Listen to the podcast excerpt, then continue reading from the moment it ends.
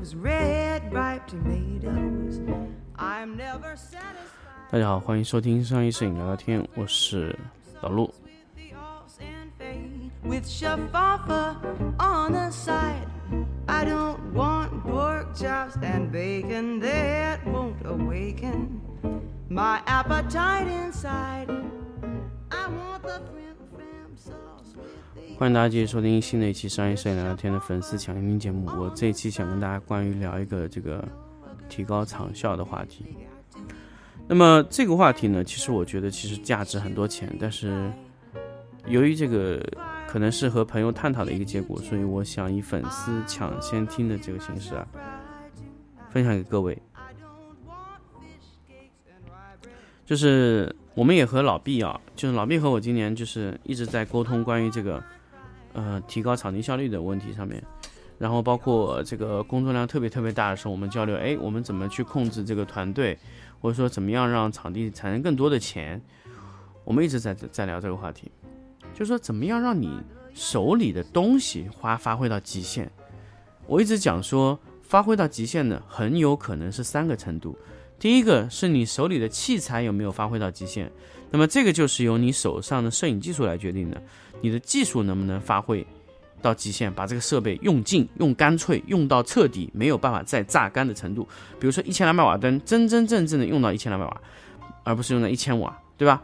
那么蜂巢、灯罩每一个都用上去，让你的设备器材室里面完全榨干，不要有空余的这种器材。当然这个是理想状态啊。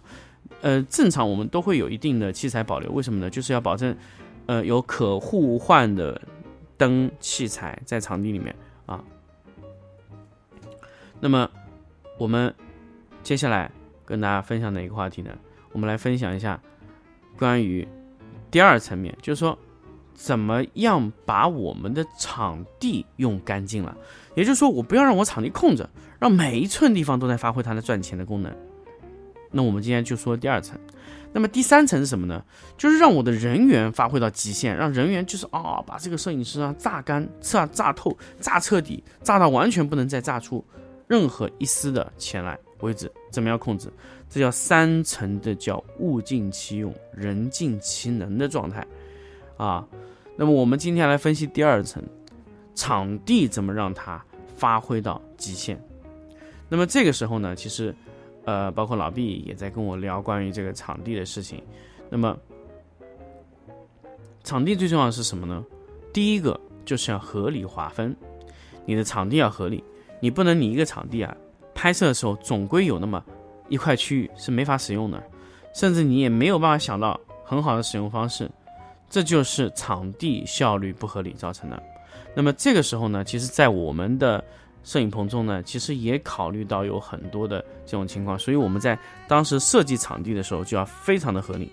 为什么呢？就是我们场地之间啊堆叠的这个距离啊一定要控制好，我们要保证每一个场地都能同时开工、同时拍摄，这个是很重要的一个呃我们要考虑的点啊。所以我们很多的场景呢，我当时也跟大家说了，如果你有大面积的呃占用型的场景呢，我建议你啊使用活动的。因为活动场景可以随意的调整窗户的位置，来匹配到你的场地的情况。如果你是固定的话呢，那么有时候你可能会让出很多非重要的空间。但是我要说，固定场景的好处是什么呢？它就可以任你发挥想要发挥的状态，这就是固定场景的优点。那么，呃，活动场景的优点呢，是让你的场地完全发挥到极限，让每一寸土地都在使用。那么当然。还有一种呢，就是我们在一些零碎的角落里，是否可以插入一些比较小的拍摄、比较小的一些场景的拍摄？这就是我们在做摄影棚、摄影工厂的时候一定要考虑到，就是让你每一寸土地上发挥到每一毛钱都用到极限的问题啊。那么有时候呢，我们会考虑，就是说总会有那么几个场地，哎，空着。但是我的人手呢又不够呢，这个我一定要跟大家说。首先，你考虑你的人效有没有发挥到极限。如果你人效发挥到极限，场地的空置率还是非常高的情况下，我一定要跟大家强调，就是说，你可以通过合作的手段。这个就是我当时昨天和这个老毕在聊天的时候就发现，就是说，如果你的人员已经无法支撑你场地所有覆盖了，那么暂时你又没有办法招到摄影师，怎么办呢？合作，让你的设备在这个场地里面一分不停的运作起来。因为我要跟大家说，场地占用费和器材损耗费用是每分每秒都在执行的。那么，所以你尽量让你的器材和场地一直一直一直保持使用状态，这样让它一直在为你赚钱。那么，你可以把你一部分利润分出去。我一定要跟大家强调，就是如果你在扩大团队之前造成了人员大量的缺口，你完全可以利用合作、兼职。这种摄影师的形式，去把那块非常非常紧张的那个工作量去给它补充上，然后这个时候呢，你通过一些合理的人员的布置来缓冲你在合作期间你无法赚到自己口袋里的钱，通过一部分的方式去把它释放掉。为什么我要让你在你吃不消的时候，你也要去把任务接进来呢？首先，我一定要跟大家说，扩大难。缩小容易，就缩小影棚规模是很容易的，只要你关掉几个，关掉几个，关掉几个就可以。但是你要扩大规模是非常困难，尤其是你的业务，你的业务能不能支撑你扩大规模？另外一块，你的团队能不能支撑你扩大业务？也就是说，你在扩大你的规模的时候，首先你的业务支撑，接下来就是你的人员的消化能力。如果你人员消化能力和你的业务支撑是不配套的，很有可能你这业务支撑不了多少时间。像老毕呢，他一直是保持什么状态呢？就是说自己拍，自己拍，自己拍，然后呢，就是完全让自己来赚这个钱。他搞得他非常非常疲劳。我一直要跟大家强调，就是说，一定要什么呢？一定要做做一个呃合作和这个团队培养的这个状态。团队培养是一个非常慢的过程，但是在你有一个良好的薪酬体系下，你完全可以通过一定的程度的方式把你的业务包给外面。然后慢慢的让这个合作摄影师甚至合作的公司对你产生依赖性，然后一举把它收购下来，重新再来谈新的一种提升方式。我们有非常多的方式可以把合作摄影师演化成常驻摄影师，把合作公司演化成你的内嵌公司，有非常多的方案。那么这个前提就在于你要吃掉那些业务，吃掉那些硬杠杠，你的客户。也会因为你有非常多的这个什么呢？就非常多的消化吞吐能力而选择你，这就是你在选择客户和客户选择你的问题上，你一定要做好一些合理的分配，利用场地、产器材去快速的扩大你的规模。呃，我记得老毕在三个月前还跟我说他想卖器材，我说我建议他不要买，为什么呢？通过把器材物尽其用。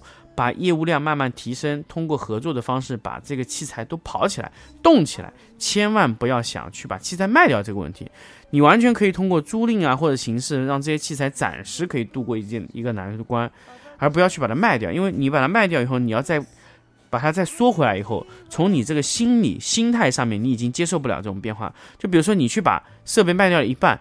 结果呢？你的业务量上来以后，你又不愿意去把它买回来，这个时候就会导致你在扩大规模的时候就出现了这个，呃，上顾下顾都不不满意的状态。就是说你你你要做更多的，你就必须去买器材。买器材呢，你又要衡量到底要不要扩大呢？你如果你呃不做，那你又觉得这个时候可能你再扩大就没有规模了。所以我一直觉得，就是你没有发现。致命的一些问题的时候，千万不要轻易的把自己规模缩小，尤其是卖器材这个事情。我觉得，如果真的不到万不得已，千万不要把你手里的家伙全部卖出去啊！就算要卖，我觉得也是你就是缩小规模以后就成批成批的买，而不要一个两个卖啊。规模和心态是有很大关系的，所以我一直说，就老板心里装着多大船。啊，老板心里有多大格局，那企业就能做多大。那么这个很关键。如果你的心里可能觉得，哎，一千五就够了。好，那不管怎么样，你的业务量再好也好，再小也好，再大也好，永远都不会超过一千五的面积能产生的钱。也就是说，比如说一千五百方，一年可以产生六百万，对吧？那么可能你就是最多就是这个数了，你也不可能超过，只会低于。那么，如果你心里装着你，我觉得我不是一千五百万的啊，一千五百方的。那么，比如说我扩一层，再扩一层，扩一层。当然，你扩面积不一定是六百到一千二的转换啊，也有可能是六百到五千的转换啊。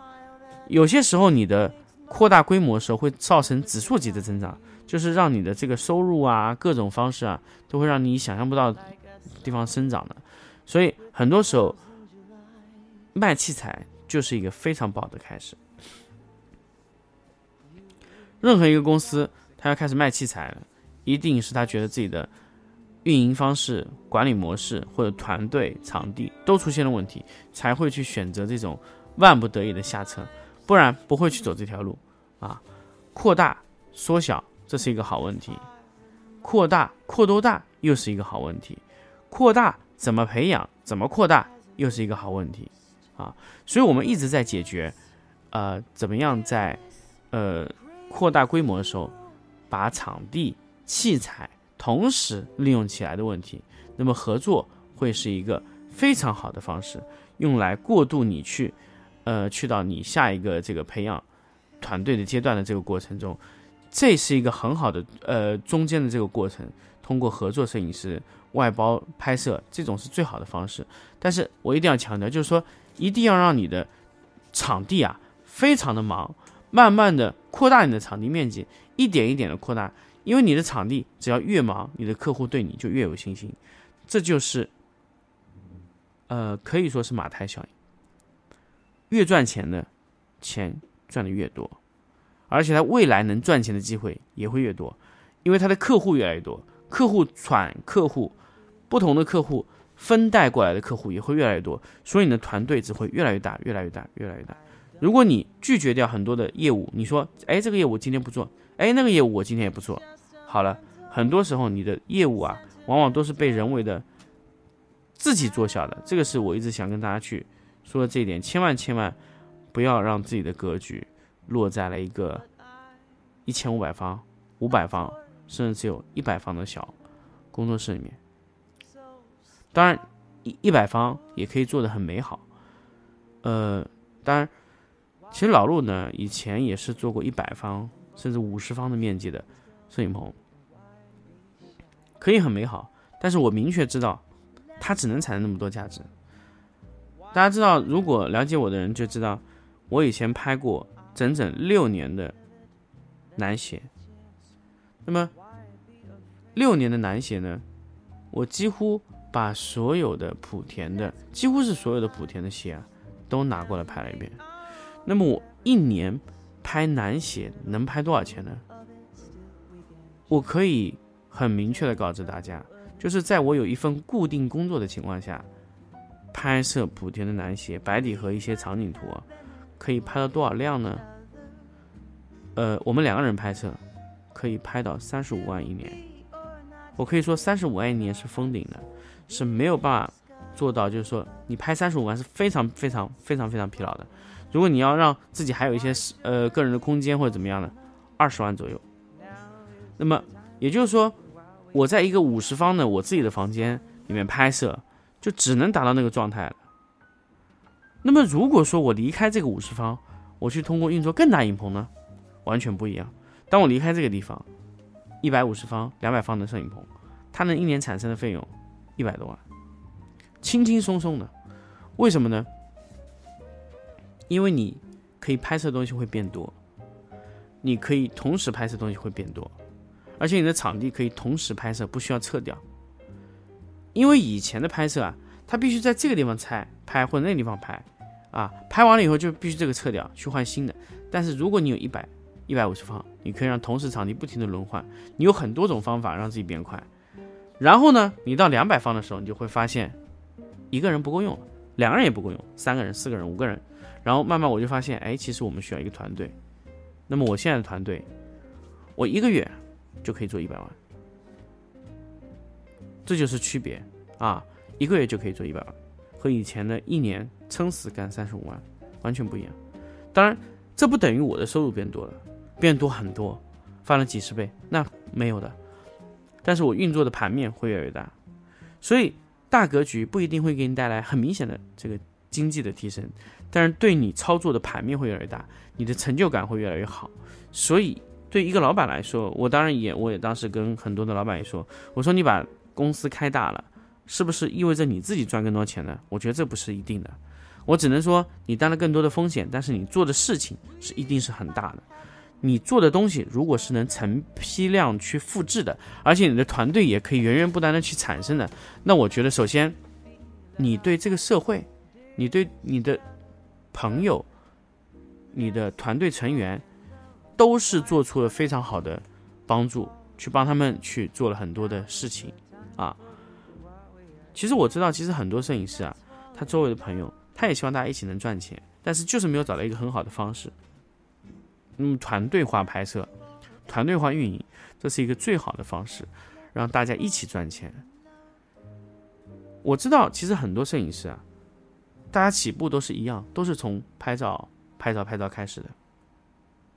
但是到了最后呢，可能我们还能凑起来的摄影师可能就十来个，那么总有一个人会出头，带着大家去把摄影的这个项目做了。去赚更多的钱，让更多的这个项目能拿在自己手里赚很多钱，让大家一起来赚钱。这就是作为一个老板，或者说作为一个影棚运营的人员，他要做的事情，要让这个项目更值钱，团队更值钱，做的事情更有价值。这就是我今天想跟大家分享的，就是关于你的场效率提升的问题。培养团队一定是一个，呃，不管是影棚也好，工作室也好。任何的形式也好，最重要的一点，通过团队来覆盖你的场效，让各种各样的工作在你的场地里发生，这就是提升你场效最佳的方式，甚至你最佳的选择啊！千万不要让你的器材和场地闲着，我非常非常讨厌器材和场地是闲在场地的这种状态。好，好，关于这期。提升场效场地效率的话题呢，就跟大家分享到这里，我们下期再见。